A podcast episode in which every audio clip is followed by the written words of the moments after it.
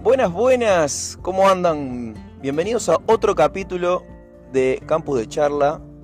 Y en esta ocasión traigo otro tema que hace días lo tengo en la cabeza e incluso lo he visto en varios videos y recomendaciones de, otras personas de que lo use y eso.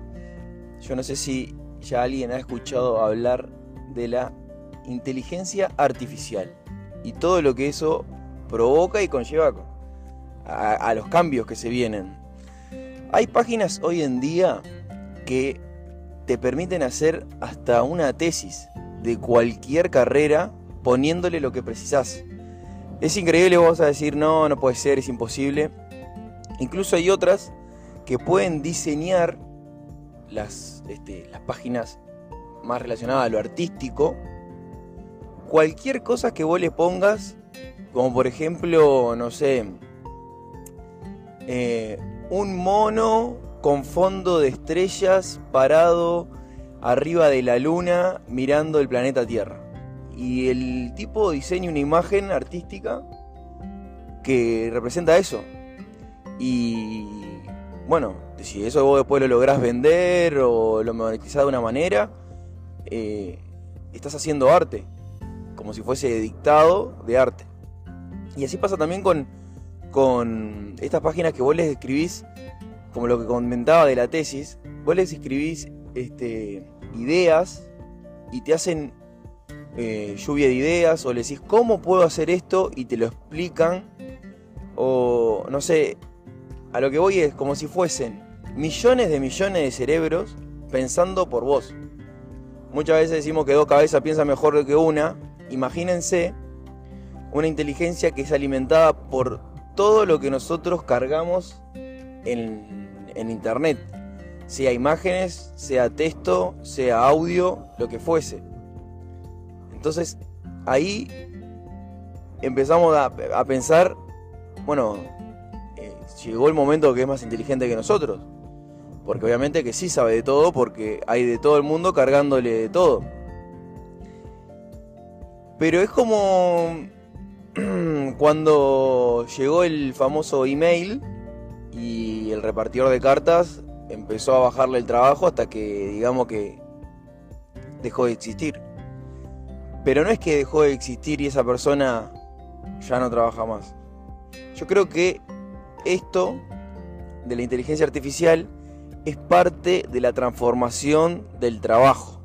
Obviamente que capaz que los menos preparados son los que luego se les dificulta más reubicarse en una nueva tarea, en un nuevo cargo, en una nueva oportunidad. Pero no significa que... Yo creo que estamos muy lejos todavía de que esto, o como dicen los robots, sustituyan al ser humano. Porque lo que genera todas estas automatizaciones es que el ser humano está quedando con más tiempo libre más tiempo de ocio. Pero igual hoy, ese ocio, de alguna manera u otra, se, también se monetiza y se transforma en un trabajo, porque seguimos viendo que hay campeonatos de cualquier tipo de juego y esos son financiados por marcas porque aparecen en los eventos, en los juegos, en las pantallas. Y vos decís, está, pero esta persona ahora vive de jugar. Bueno, yo creo que ahí es donde tenemos que empezar a cambiar el chip y acostumbrarnos de que esos pueden ser los nuevos trabajos.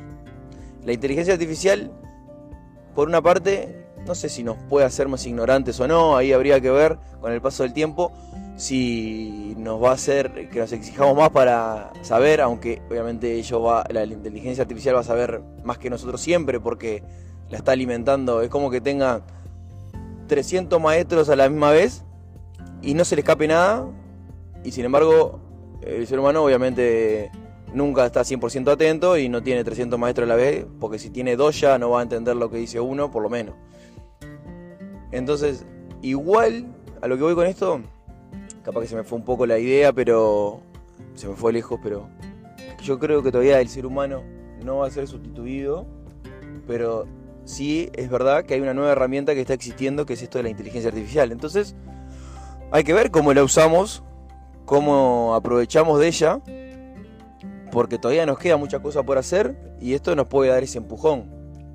Desde creatividad, imágenes, sonidos, eh, conocimiento en general de cómo hacer algo para poder desarrollarlo. No sé si ustedes, si vos ya sabías, si habías escuchado de la inteligencia artificial, si te parecía que estaba muy lejos o era algo muy de no, las grandes multinacionales a nivel tecnológico inalcanzable para mí, hoy estás a dos clics de entrar a una página y poner cualquier cosa como para hacer ese trabajo que te falta, eh, crear esa imagen que no existe y aprender algo que no te lo van a enseñar en tu país. Te dejo planteado este tema. Si te interesa, yo te digo que googlees porque hay muchas páginas. Está el famoso chat GBT, después está otro copy.ai que podés entrar, pones lo que quieras y te tiene información sobre eso, te crea un texto sobre eso. Vos podés ponerle, armame una historia eh, de un señor que va caminando por la vereda y se tropieza y ese señor se llama Pepe, así. Y el tipo arranca, te empieza a escribir, pa, pa, pa, pa, y aparece una historia. Y eso puede ser, quien diga mañana, un bestseller de libros vendidos. Obviamente que capaz que tiene que ser más rebuscado, pero... Y en realidad medio que no lo escribiste vos, pero sí le diste la idea. Y así pasa con las imágenes como hablaba del arte y, de otros temas más. Bueno, no lo quiero hacer más largo, quería dejar este tema planteado porque hace días que me viene comiendo la cabeza para ver qué piensan ustedes y despertárselo en ustedes si se habían cuestionado de esta nueva, esta, esta nueva herramienta que existe, si la han usado o si a partir de ahora la van a empezar a usar. Les dejo un beso y nos vemos en el próximo capítulo. ¡Chao!